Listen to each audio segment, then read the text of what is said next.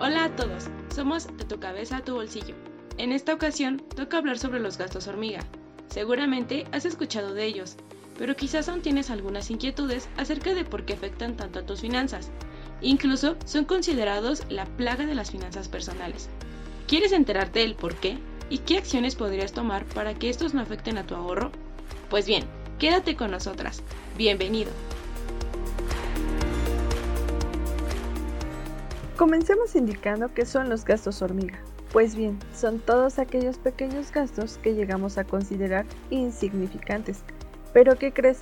No lo son, porque aunque todos tenemos derecho a darnos un gustito, es importante saber que la compra de algún producto puede representar ese tipo de gasto, un gasto hormiga, y termine minimizando tus finanzas personales. Esto los podemos reconocer porque son todos aquellos pequeños gastos que hacemos casi a diario o casi sin darnos cuenta, pero que la suma de ellos pasan a ser montos considerables. Y ahora quizás tienes la inquietud por saber qué puedes hacer para reducir o eliminar estos gastos. Pues no te preocupes, aquí te damos algunas recomendaciones para que así tomes cartas en el asunto.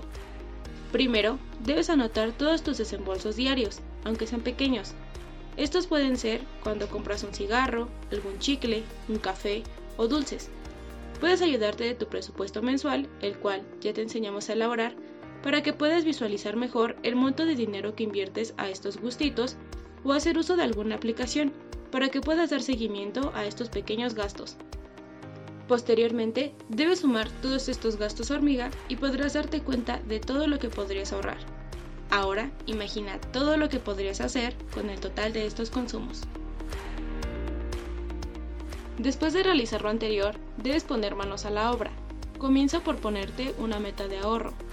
Considera tus metas a largo plazo. Incluso piensa que en lugar de comprar algo material, podrías realizar ese viaje que tanto has deseado hacer. O piensa en un fondo de emergencias. Podrías pensar incluso en abrir alguna cuenta para guardar ese dinero para que así puedas generar además algunos intereses, los cuales no te caerían nada mal, ¿verdad?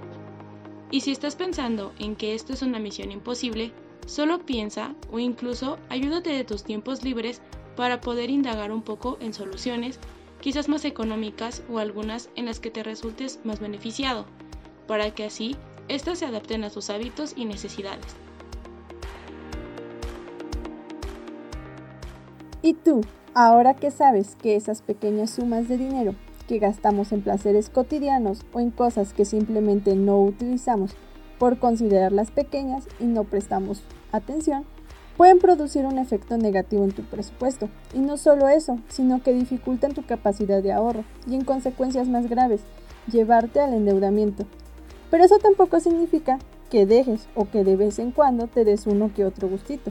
Por lo que, si quieres seguir aprendiendo a darle un mejor uso a tu dinero, no dejes de seguirnos para poderte seguir brindando más estrategias para que así logres tus metas de ahorro. ¡Chao!